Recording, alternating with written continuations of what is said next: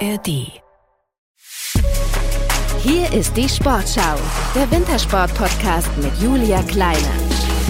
Wir sind wieder für euch da mit einer neuen Folge eures Lieblings-Wintersport-Podcasts und natürlich mit einem weiteren Wintersport-Star für euch. Und sie ist definitiv ein Star ihrer Szene. Denn wenn Tina Hermann mit dem Kopf voran die Eisbahn dieser Welt herunterrast, dann wartet da meistens Edelmetall am anderen Ende der Bahn auf sie. Das kann doch kaum wahr sein. Es wird noch mal eng für Gelatoni. Es sind nur noch 11 Hundertstel Sekunden. Das wird ganz knapp zwischen Gelatoni und Hermann. Wird Hermann die tatsächlich noch Weltmeisterin?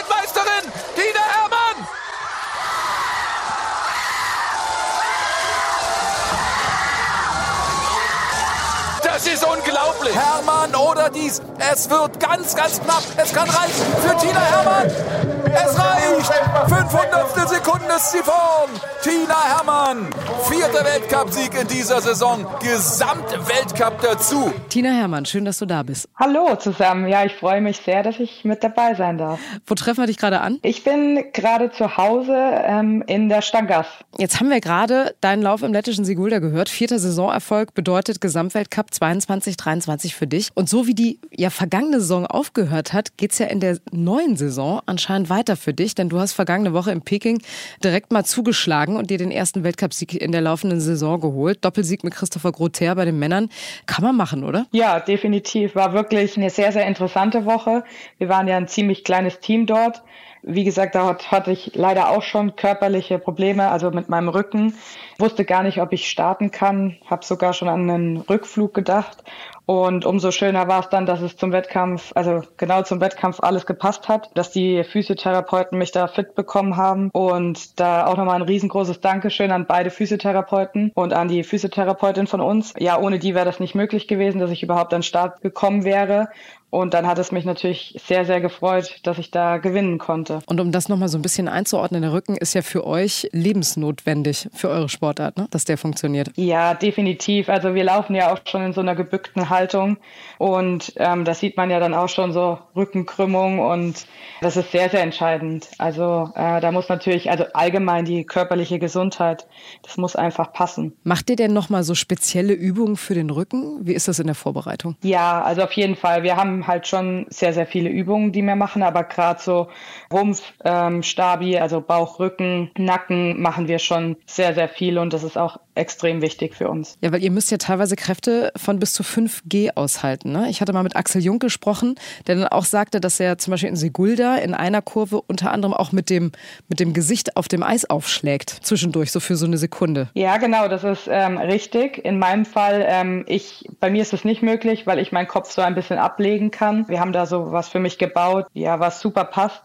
Und dann schlägt es nicht bei mir am Eis auf, sondern am Schlitten quasi. Aber das ist durchaus möglich, dass da der Helm auch mal auf dem Eis landen kann bei Leuten, die das halt nicht haben und das am Schlitten ablegen. Okay, aber sind das so, so Vorrichtungen, die dann auch Zeit kosten, wo man dann sagt, okay, das nehme ich aber in Kauf, damit genau das nicht passiert, aber versuchst dann irgendwie anderweitig rauszuholen oder wie kann man sich das vorstellen? Ich würde sagen, das ist typenabhängig. Manche mögen das und können damit umgehen und fahren und manche mögen das nicht so gerne. Und es kommt da auch ein bisschen auf die Körpergröße an, weil im äh, Endeffekt muss der Schwerpunkt stimmen auf dem Gerät und für größere Athleten ist das sehr, sehr schwierig, dass die dann so weit hinterrutschen können auf dem Gerät. Ähm, also es ist so ein bisschen so eine Balancefrage und auch Gewohnheitsfrage. Dass es jetzt langsamer oder schneller ist, das ist auf keinen Fall so. Also das ist genau gleich, würde ich sagen. Also sieht auf jeden Fall unfassbar spektakulär aus. Also ich kann es nur jedem empfehlen, der sich Skeleton noch nie angeguckt hat, ist definitiv mal zu tun. Ähm, kommen wir nochmal zurück zur Bahn in Peking. An die hast du eigentlich keine so wirklich guten Erinnerungen, wenn man zum Beispiel an die Olympischen Spiele zurückdenkt. Da bist du haarscharf am Podium vorbeigerast. Platz vier am Ende. Ihr wart, glaube ich, das erste Mal wieder da nach den Spielen 22, ne? Ist das so eine Art Wiedergutmachung jetzt für dich gewesen? So nach Motto, liebe Bahn, nicht mit einer mehrfachen Rekordweltmeisterin? Ja, definitiv. Also die Olympischen Spiele waren wirklich sehr, sehr traurig für mich und ähm, da habe ich auch wirklich eine Zeit lang gebraucht, um das zu verarbeiten und ja, für mich so einordnen zu können, was ist eigentlich schiefgelaufen, beziehungsweise warum konnte ich dort nicht so performen, wie ich es gerne gemacht hätte. Ja, das war schon schon ein langer Weg, dass ich da wieder so ein bisschen aus dem negativen Loch rausgekommen bin und mich auch wieder neu motivieren konnte für die neue Saison, weil das war schon eine ziemlich bittere Niederlage für mich. Vor allen Dingen dann auch noch im letzten Lauf von einem Medaillenrang auf den vierten Platz zu fallen, ist natürlich schon sehr, sehr bitter. Ähm, aber ich habe mir vorgenommen, dass ich, weil ich finde die Bahn ja sehr, sehr schön. Also das ist eine einzigartige Bahn und super schön ist es dort und auch wie das gemacht ist mit dem Olympischen Dorf direkt nebenan und auch von dem äh, Standpunkt dort und so ist wirklich alles sehr, sehr schön und man fühlt sich da sofort wohl und ich habe mich da auch von Anfang an wohl gefühlt ähm, war natürlich nur mit dem Ergebnis immer ein bisschen, ja, nicht so schön daran zu denken irgendwie. Und deswegen bin ich, habe ich mir vorgenommen, ich freue mich darauf, ähm, freue mich wieder an den ähm, Standort zu kommen und natürlich war für mich schon Wiedergutmachung ganz klar der Punkt und ich wollte einfach nur, ähm, dass ich da auch zeige, dass ich dort auch fahren kann und ähm, ja, gute Fahrten dort zeige. Du hast auf jeden Fall bewiesen, dass du mit zu den Besten äh, der Welt gehörst, unter anderem ja auch mit deinen sieben Weltmeistertiteln. Aber kommen wir nochmal zurück auf diese Olympischen Spiele. Du hast gesagt, du bist dann irgendwie auch so ein kleines Loch gefallen. Man macht sich natürlich selber den Druck, weil man arbeitet ja auch irgendwie diese vier Jahre dahin, dass man unbedingt bei den Olympischen Spielen abliefern möchte, gerade wenn man mit so einem Polster da reingeht, mit so einem WM-Polster. Wie war das mit dem Druck von außen? Also hattest du irgendwann so das Gefühl, dass andere mehr diese Medaillen wollen als du selber? Nein, das muss ich zugeben. Das war ja auch hinterher das, worüber man sich Gedanken gemacht hat. Oder ähm, ja, was ist jetzt eigentlich schiefgelaufen oder was war so der Punkt, warum es nicht so gelaufen ist? Ich denke, ich habe mir da selber eigentlich kein, ja, kein Druck, das darf man, glaube ich, nicht sagen. Natürlich wollte man da schon, also ich bin da ganz klar mit dem Ziel hingefahren, dass ich eine Medaille gewinnen möchte. Und natürlich, das Schönste wäre natürlich ganz oben zu stehen. Aber so von außen, das habe ich eigentlich gar nicht so wahrgenommen, den Druck oder dass ich da Druck verspürt hätte. Ähm, dafür bin ich auch schon zu lange dabei und ähm, mache das nicht für irgendwen anders, sondern ich mache das, weil ich diesen Sport liebe und ja, weil ich liebe, was ich da mache und machen darf und äh, nicht wegen irgendwelchen anderen Leuten. Deswegen habe ich mir vielleicht mir selber eher den Druck gemacht, aber was man eigentlich erstmal nicht so wahrhaben wollte. Aber natürlich wollte ich da definitiv eine Medaille gewinnen. Das waren deine zweiten Olympischen Spiele ähm, hinsichtlich Turin 2026. Steckt man sich dann irgendwelche Ziele oder sagt dann einfach, okay, ich mache jetzt komplett mal alles ganz anders? Dreh alles irgendwie komplett auf Null. Oder wie machst du das? Ja, ehrlich gesagt muss ich da sagen, dass ich so weit noch gar nicht schaue. Also ich kann schon sagen, dass ich schon das im Auge habe, aber ich bin eher gerade so, dass ich in, auch in einem Alter bin, wo ich sage, ich schaue von Saison zu Saison. Mein Körper muss mitspielen. Man merkt jetzt, man hat, es kommen immer kleinere Problemchen und man muss aufpassen, was man trainiert mittlerweile und wie viel man trainiert und ja, da treten natürlich immer wieder so Kleinigkeiten auf. Man wird auch nicht jünger. Und von daher ähm, schaue ich von Jahr zu Jahr. Und bei mir ist sehr, sehr entscheidend, dass ich den Spaß daran nicht verliere und dass ich das mit Liebe und Leidenschaft mache. Und solange das gegeben ist, denke ich, kommt der Erfolg oder ja die guten Leistungen von selbst. Aber wenn das nicht mehr da sein sollte, dann äh, würde ich da auch einen Hut draufhauen und sagen, okay, es war eine super schöne Zeit, aber es reicht halt jetzt einfach nicht mehr, beziehungsweise es ist halt nicht mehr die Leidenschaft dafür da. Interessanterweise hat das Thorsten Mages zu Francesco Friedrich auch gesagt, die gesagt haben, ja, alle drei Jahre verletzt sich der Franz, damit haben wir schon irgendwie gerechnet, weil letztes Jahr war ja seine Saison nicht ganz so, ganz so knusper, wenn man das so sagen darf. Jetzt hast du gerade gesagt, du denkst von Saison zu Saison, also Turin 2026 ist noch gar nicht wirklich in deinem Kopf drin, brauchst du auch gar nicht, weil nächstes Jahr steht ja jetzt erstmal die WM an, vom 19. Februar bis zum 3. März 2024 in Winterberg. Hast du dir dafür Ziele gesteckt für diese WM oder wie gehst du die Saison an? Ja, das war wieder eine sehr, sehr gute Frage. Ähm, das ist genau das Gleiche. Wir sind für die WM noch nicht gesetzt. Das wird auch ähm, sehr, sehr hartes Rennen, denke ich noch, weil wir haben ja im Moment vier Weltcup-Startplätze. Das ist ja bei uns neu im Reglement, dass wir anstatt drei Weltcup-Startplätze vier haben. Wir haben sehr, sehr starke Konkurrenz innerhalb des deutschen Teams äh, und haben da sehr, sehr starke, ja, ich würde schon sagen, fünf Sportlerinnen, die man damit auf die Liste nehmen kann.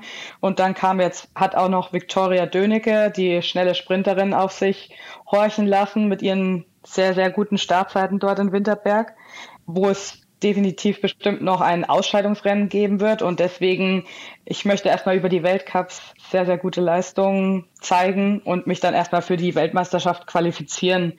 Und ja, deswegen liegen jetzt erstmal die Schwerpunkte auf den nächsten Weltcups und dass man wieder komplett gesund wird und fit wird und dann hoffentlich voll angreifen kann und sich darüber dann äh, für die Weltmeisterschaft qualifizieren kann und dann schaue ich da erst weiter. Also sagen wir mal so, du hast schon mal gut vorgelegt. Also das kann man so festhalten. ja, also der Start war schon mal ähm, sehr gut. Aber wie, wie, siehst du denn die aktuelle Entwicklung in deinem Sport? Also du hast ja gerade gesagt, dass ihr ein super starkes Feld seid. Ähm, es gibt ja mehrere deutsche Fahrer, die oben geschlossen mithalten können.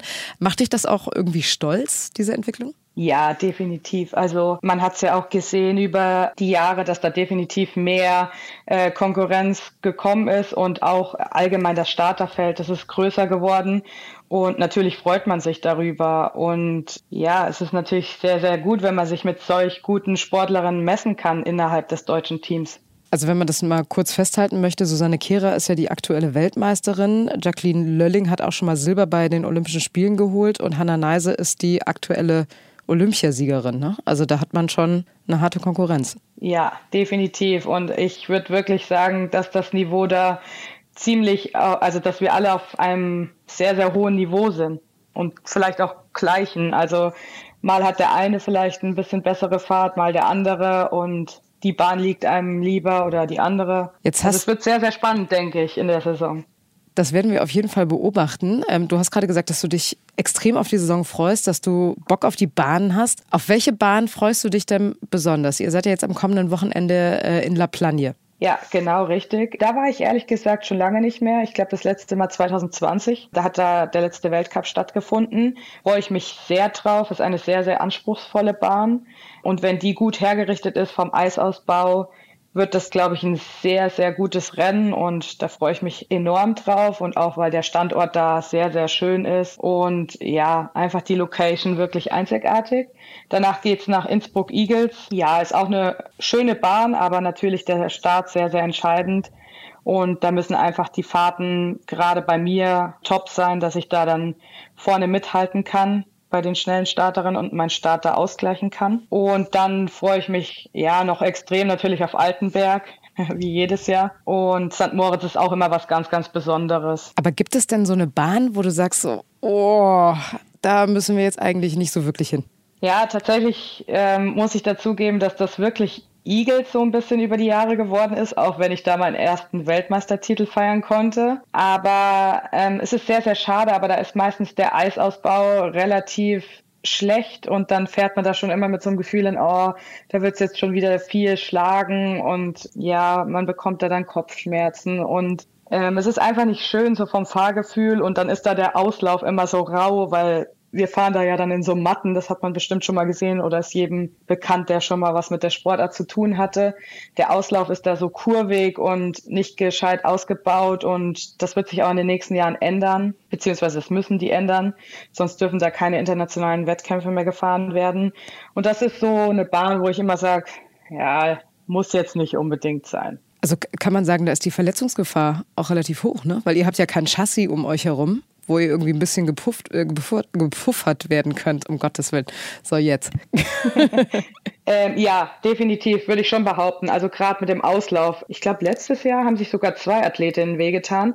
Unter anderem Janine Flock selber auf ihrer Heimbahn. Ja. Die hat sich, glaube ich, da den Knöchel oder Sprunggelenk, also ich weiß gar nicht mehr, was genau war, auf jeden Fall irgendwas am Fuß ähm, da angehauen und damit hat die, glaube ich, sogar jetzt diese Saison immer noch ein bisschen zu tun. Und dann hat sich, glaube ich, auch irgendjemand, ich weiß gar nicht, ob Kimberly Boos, ähm, so sicher bin ich mir gar nicht mehr, welch, äh, welche Sportlerin es war, aber auch da wehgetan, wo man halt dann immer denkt, ja, das muss jetzt eigentlich gar nicht sein, aber ja, ist halt dann ein bisschen schade einfach. Sonst nimmt man da halt schon auch immer dicke Ellenbogen oder ja, blaue Flecken sind da eigentlich gar nicht auszuschließen. Kimberly Boos ist die Niederländerin, ne, die Bronze geholt hat, jetzt bei den Olympischen genau. Spielen. Das finde ich zum Beispiel auch total faszinierend, dass bei, beim Skeleton auf einmal Nationen auftauchen, unter anderem die Briten. Die sind ja auch rasend schnell. Da fragt man sich auch so, wo stehen in Großbritannien Bobbahnen? Ähm, nirgendwo, aber Großbritannien hat ja eigentlich den Skeleton-Sport so ja, erfunden. Genau. Und deswegen hat das eigentlich da schon eine ziemlich ja, hohe Priorität, beziehungsweise die sind eigentlich schon immer sehr, sehr stark gewesen und haben da immer sehr, sehr starke Athleten schon gehabt. Zu der Geschichte des Skeleton-Sports kommen wir später nochmal. Keine Angst, wir werden dich nicht abfragen, Gottes Willen.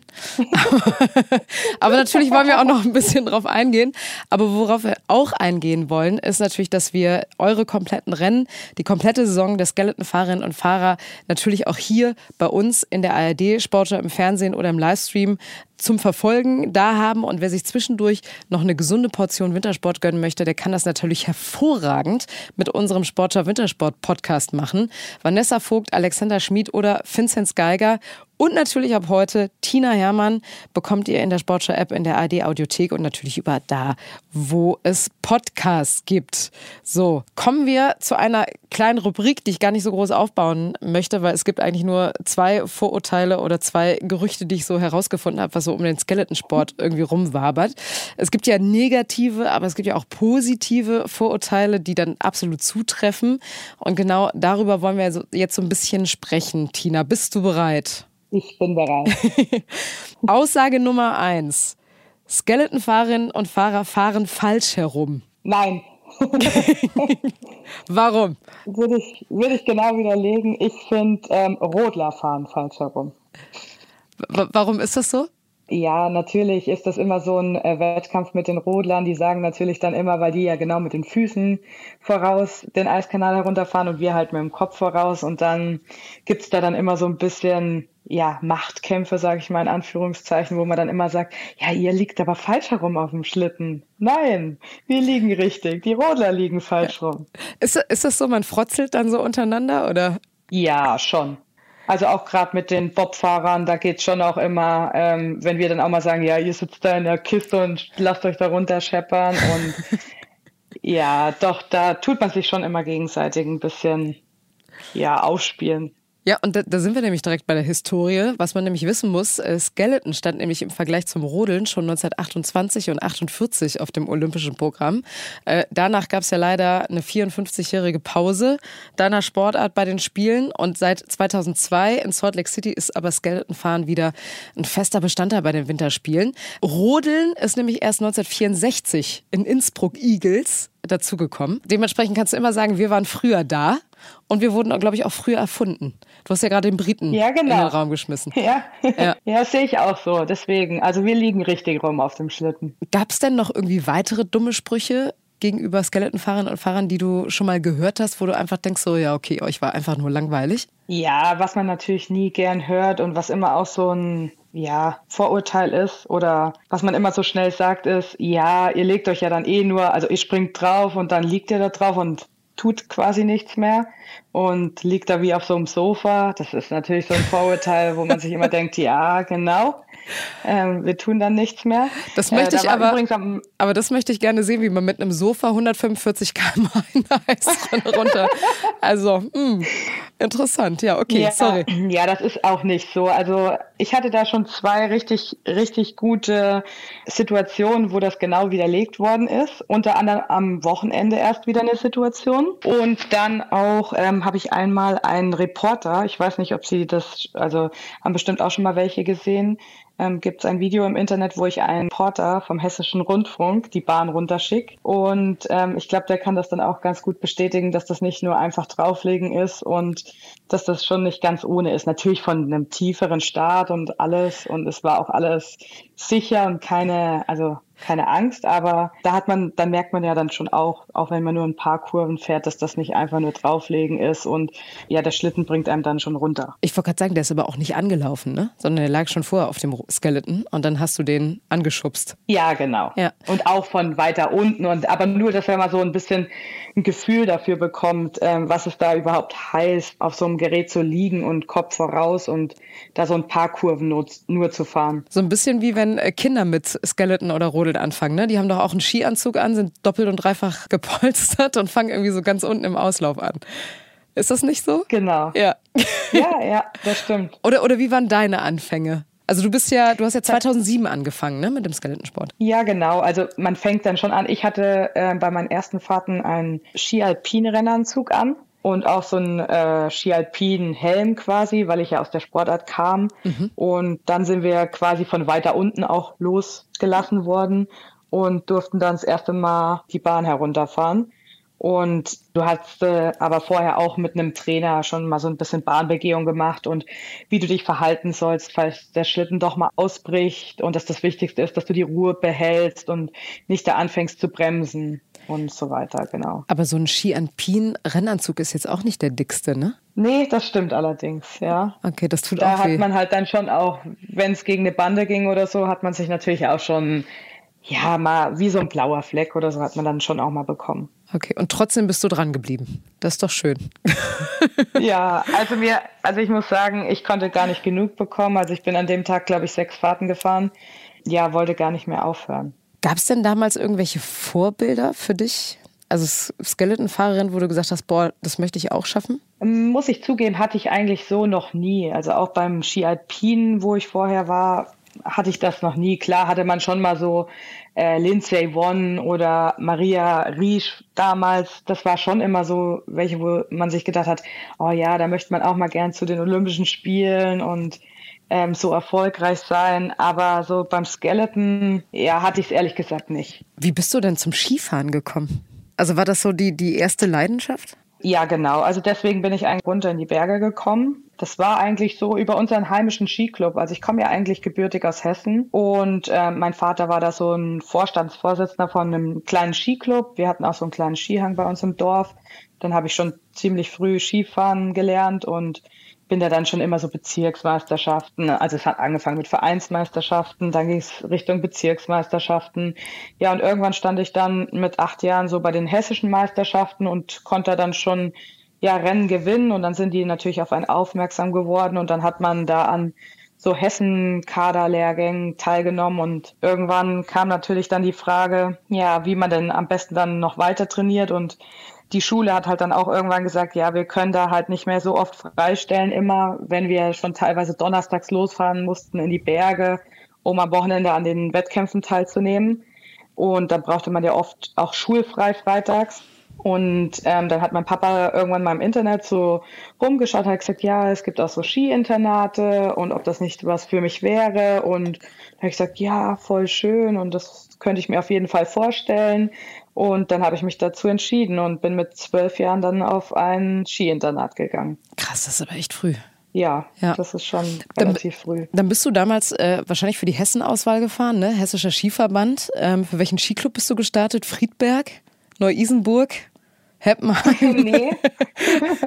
ähm, tatsächlich für unseren Einheimischen erst, also für den Skiclub Herzenheim.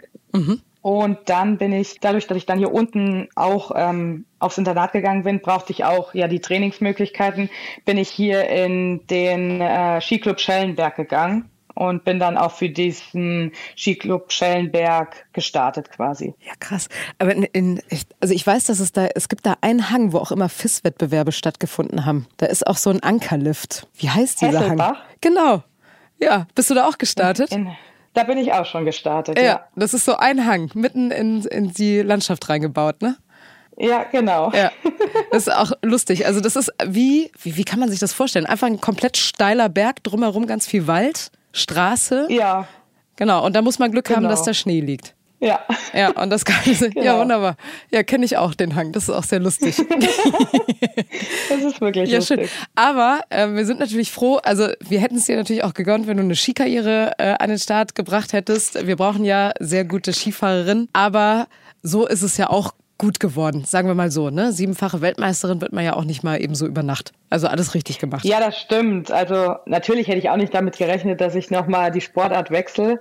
Und ähm, ich wäre sehr, sehr gerne im Ski Alpin auch weitergekommen, aber das war gar nicht so einfach. Also ich bin dann nach dem Schülerbereich, da war ich 15 Jahre alt, nicht direkt in einen Kader gekommen im Jugendbereich und dann war natürlich ja schon die Überlegung da, weil es natürlich sehr sehr teuer ist und ich natürlich alles von meinen Eltern finanziert bekommen habe und da keinerlei Unterstützung hatte. Ja, war die Frage, ja, machst du jetzt weiter oder machst du nicht weiter? Und also ich muss auch ehrlich gestehen, ich habe so ein bisschen den Spaß daran verloren gehabt, weil es halt sehr, sehr viel Druck schon dahinter war. Also du bist halt ein 14-, 15-jähriges Mädchen und musst da dann schon irgendwelche Punkte da fahren und damit du überhaupt da weitermachen kannst, mehr oder weniger.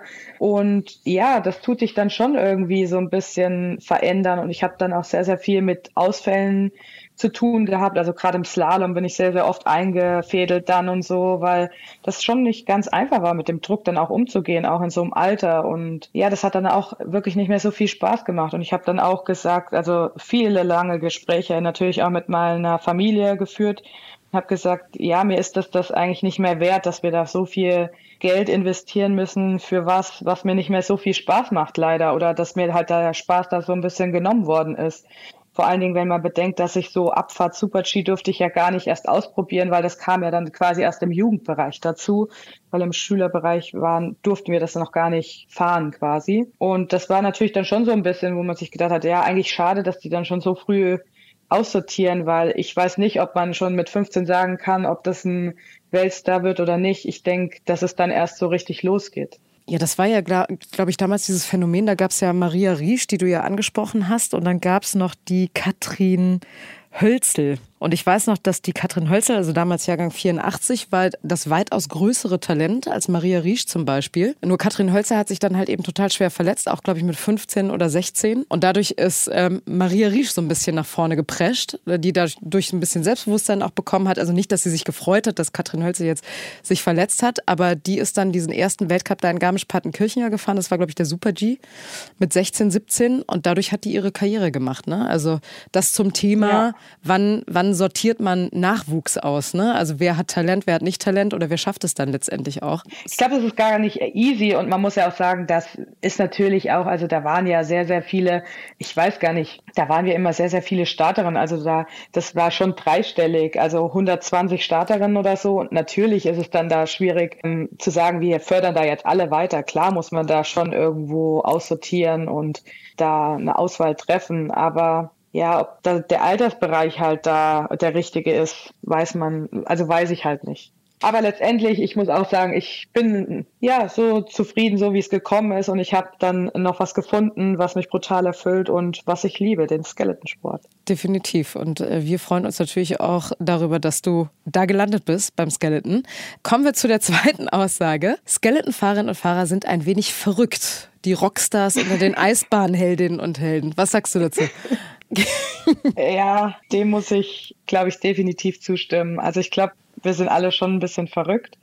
Und ich glaube, das muss man auch so ein bisschen sein, wenn man sich da ja mit bis zu 145 km/h den Eiskanal Kopf voraus herunterstürzt. Ja, ich denke nur an die feuerroten Haare von Anja Huber zum Beispiel. Die gefährden das zum Beispiel. Oder halt eben die, die Helme sind ja zum Teil auch wahnwitzig ange, angestrichen, ne? Mit Grimassen. Ja, das stimmt, ja. Das ist leider bei uns gar nicht möglich. Also wir haben da ja ein ähm, sage ich mal, Verbandssponsor, der da die Helmfläche besitzt, aber bei den anderen Ausländern, ähm, die können da teilweise, also teilweise haben die auch Verbandssponsoren, aber die können da natürlich dann auch so Eigenkreationen machen und ja klar, da kommen dann schon die verrücktesten Sachen auch raus mit äh, irgendwelchen ähm, Spider-Man-Gesichtern oder ich weiß gar nicht, was das da für eine Actionfigur war, die der Koreaner da damals hatte. Ji Sun Yun oder so, ne? Ji Sun Yo oder ja, so? Ja, genau, Jung Sung Bing. Oder so. Oder anders, ja. genau. Ähm, genau. Und warte, wer war das nochmal? Das war die Nikita. Die hatte doch so eine, ähm, die hatte doch so eine Fratze dann nochmal auf dem, auf dem Helm, ne? Ja, genau, die Elena Nikitina, also eine Russin. Ja. Ähm, die hatte auch immer ganz lustige Helme. Die hatte vorne so Zähne, also wie so richtige große, so, ja, so eine Fratze dann quasi. Also da hatte man auf jeden, auf jeden Fall schon mal Angst, wenn man auf den Helm geguckt hat. Würdest du dich denn selber als extrovertiert bezeichnen? Ich würde mich als schon ein bisschen crazy bezeichnen, ja. Also wie du schon gesagt hast, man, ja. man, braucht den Hang einfach, ne? Ansonsten stürzt man sich nicht 100, mit 145 Sachen irgendwie eine Eisbahn runter. Ja, glaub schon. Ich glaube schon, dass wir irgendwo alle so ein bisschen verrückt sind. Aber ich denke das allgemein, also wer ist das nicht? Also ich finde, jeder Mensch hat ja so, ein, so seine verrückte Seite auch irgendwo. Und bei uns ist es halt dann so das Skeleton. Gibt es denn irgendwie ein Ritual, wie du dich auf deine Wettkämpfe vorbereitest? Ja, doch. Über die Jahre gibt es da schon so ein paar Rituale. Ich habe zum Beispiel immer die gleichen Sachen an. also so unterm Rennanzug und trage da eigentlich auch meistens immer die gleichen Klamotten. Und ähm, ich trinke immer ein Red Bull zum Wettkampf. Das ist eigentlich auch so ein sehr, sehr großes Ritual. Ich brauche immer eine Dose Red Bull. Also vor jedem und Lauf oder vor jedem Wettbewerb? Äh, nee, nee, nee. Also das ist jetzt nur so ein paar Schlücke trinke ich dann da vom Lauf direkt. Nicht so eine komplette Dose. Nein, also wir liegen ja oh dann Gott. schon auch noch auf unserem ja. Bauch und dann wäre das schon auch nicht so. Das wäre nicht so cool. Was, was hältst du von Meditieren? Ach, da bin ich jetzt nicht so der Fan davon. Ich bin eher so ein bisschen die lautere, denke ich, oder mhm. öfters. So meditieren, das ist nicht so für mich. Also äh, das mache ich eigentlich eher nicht so. Ich habe mir mal angefangen, ein bisschen Yoga zu machen, so über den, ja, über die Saison, Sommersaison. Aber das ist auch schon schwierig, dabei zu bleiben, obwohl das schon sehr, sehr gut ist und es ist ja auch noch mal ein bisschen was anderes als meditieren. Es geht ja um Gewohnheiten, ne? Also bis man zu dieser Gewohnheit kommt, ja. da brauchst du auch ein bisschen Zeit, musst du da in die Hand nehmen. Aber warum ich dich darauf anspreche, ist, ähm, wer trotzdem auf den Geschmack kommen möchte, der Meditation, der kann sich gerne inspirieren lassen in unserem Podcast Wie wir ticken, euer Psychologie-Podcast. In der aktuellen Folge, da geht es nämlich ums Meditieren und vor allem, wie eine Meditation wirkt. Findet ihr in der ARD-Audiothek. Also hört doch mal vorbei. So, jetzt haben wir eine Menge über dich als Sportlerin gesprochen. Jetzt wollen wir natürlich auch wissen, so, was machst du eigentlich, wenn du nicht im Rennanzug unterwegs bist, auf deinem Skeleton liegst und äh, irgendeine Eisbahn runterrast? Was machst du privat? Wo trifft man dich? Ja, also ich bin privat eigentlich bei der, ähm, also mein Job ist bei der Bundespolizei. Ich bin eigentlich Bundespolizistin und ja, das ist natürlich in der Spitzensportförderung im Moment noch. Ähm, bin ich sehr, sehr froh drüber und ähm, ist natürlich ähm, sehr, sehr cool, dass es sowas gibt, so duale Karriere zu machen. Ohne die Bundespolizei könnten wir das alles gar nicht finanzieren und man wäre auch noch von seinem ja, Eltern abhängig. Mhm. Und ähm, das ist sehr, sehr gut und wichtig, dass es das gibt. Und ähm, ja, ich, ich fühle mich da brutal wohl und habe auch schon öfters Praktikas gemacht und dürfte da auch schon in den Beruf reinschnuppern. Und gerade auch unsere Sportschule in Bad Endorf mag ich sehr, sehr gerne, bin da sehr, sehr gerne. Ja, genau, das mache ich sehr gerne und bin froh, dass ich das neben dem Sport machen darf. Über dein Karriereende wollen wir um Gottes Willen noch weder nachdenken noch sprechen, keine Ahnung was. Aber wäre das dann so etwas, was du dann weiter auch machen wollen würdest? Ja, also ich habe da sogar schon, sage ich mal, was in Aussicht. Ich würde sehr, sehr gerne dann in Bad Endorf die Trainerstelle für den Bereich Skeleton übernehmen. Ähm, das heißt, dass ich dann für die Bundespolizei Athletinnen, die in Bad Endorf bei der Bundespolizei Sportfördergruppe sind, dass ich die betreue über den Sommer und denen ihr Athletiktraining quasi mit, ja, dass ich die da unterstütze und dass ich die da voranbringe und auch ja einen Polizeiunterricht quasi oder als Lehrerin dort mit angestellt bin. Und das kann ich mir sehr, sehr gut vorstellen und das möchte ich auf jeden Fall probieren. Du sorgst auf jeden Fall jetzt schon für die Karriere nach der Karriere. Gibt es ansonsten irgendwelche welche Hobbys, die du hast? Hast du überhaupt Zeit für Hobbys? Ja, also schon. Ähm, ich bin sehr, sehr gerne äh, im Sommer in den Bergen unterwegs, wandere sehr gerne. Auch noch gar nicht so lange. Also das habe ich auch erst so die letzten Jahre so für mich entdeckt, dass mich das ja ein bisschen runterbringt und dass man da auch mal ähm, ja so ein bisschen zur Ruhe kommt und äh, ich finde die Landschaft hier sehr sehr schön und mag das sehr sehr gerne da in den Bergen unterwegs zu sein. Dann fahre ich auch noch ganz gern Motorrad wozu ich aber eher selten komme, weil ich finde, da muss man schon richtig fit sein und meistens mit so einer anstrengenden Trainingswoche äh, kommt man da selten dazu, eher dann zum Wochenende und dann muss das Wetter natürlich auch passen. Und dann unternehme ich sehr, sehr gerne was mit Freunden natürlich auch, dass im Winter natürlich auch immer viel zu kurz kommt und bin da dann gerne mit denen unterwegs und gehe gern mal was Gutes essen. Und ab heute kommt noch Meditation dazu. Nein, kleiner Spaß. aber wandern. Kannst ja vielleicht nochmal ausprobieren. Ja, guck, äh, beziehungsweise hör einfach in den Podcast rein. Aber wandern ist ja quasi wie eine Meditation. Ne? Also, wenn du das gerade so schön beschrieben hast mit dem Ausblick, dann ist es ja irgendwie auch still und ruhig. Du hast das Vogelgezwitscher um dich rum. Die, die Natur, die du irgendwie atmest, das, das hat ja so was Meditatives, oder? Ja, also definitiv, finde ich auch. Also, das ist für mich auch eine Art Meditation. Und herunterkommen und einfach mal abschalten vom Alltag und rauskommen. Hast du noch ein Hobby, was sich vielleicht Podcast schimpft? Äh, nee, muss ich zugeben, da habe ich eigentlich in die Richtung tue ich mich immer ein bisschen schwer dabei zu bleiben irgendwie. Also ich kann dann schon mal eine Serie anschauen, aber es ist dann meistens so, dass ich dann ziemlich schnell aufhöre damit, weil ich dann lieber was mit Freunden mache oder ja, da wieder was sehe. Wenn, dann lese ich eher gerne mal ein Buch. Weißt du, was das Tolle an diesem Podcast hier einfach ist? Wenn du von A nach B fährst, also zu dem nächsten ähm, Wettkampfort, kannst du einfach den äh, Podcast nebenbei laufen lassen. Unter anderem ja jetzt deine Folge. Und in unseren Folgen ist es üblich, dass sich jede Sportlerin und jeder Sportler am Ende seiner eigenen Folge wünschen kann, wen er denn am liebsten in der nächsten Folge hören möchte. Würde dir da spontan jemand einfallen, den du am liebsten mal im Sportschau Wintersport Podcast hören würdest? Ja, das ist natürlich jetzt eine gute Frage. Ähm, da muss ich mich jetzt vielleicht auch entschuldigen. Ich weiß natürlich nicht, wer schon alles mal da war oder wie viele Sportler es schon gegeben hat, die schon da waren. Kein Problem, wir finden eine Lösung. Aber ich würde vermutlich als nächstes vorschlagen, ähm, den Hansi Lochner. Den hatten wir schon. Den hatten wir. Ah, Den hatten wir schon. Also die Folge kann ich dir Und auch was ist empfehlen. mit den Tobis? Die hatten wir noch nicht, stimmt. Wendel Alt meinst du, ne? Ja, genau. Ja, dann nehmen wir doch Wendel Alt. Ja, wunderbar. Also, ihr Tobis, wenn ihr uns hört, Tina Hermann möchte euch im nächsten Sportschau Wintersport Podcast hören. Also, da gibt es eigentlich keinen Drumherum, oder? Ja, genau. Okay. Finde ich, finde ich gut. Super. Das ist also der Wunsch von Tina Hermann. Wir bleiben da auf jeden Fall dran. Vielen Dank.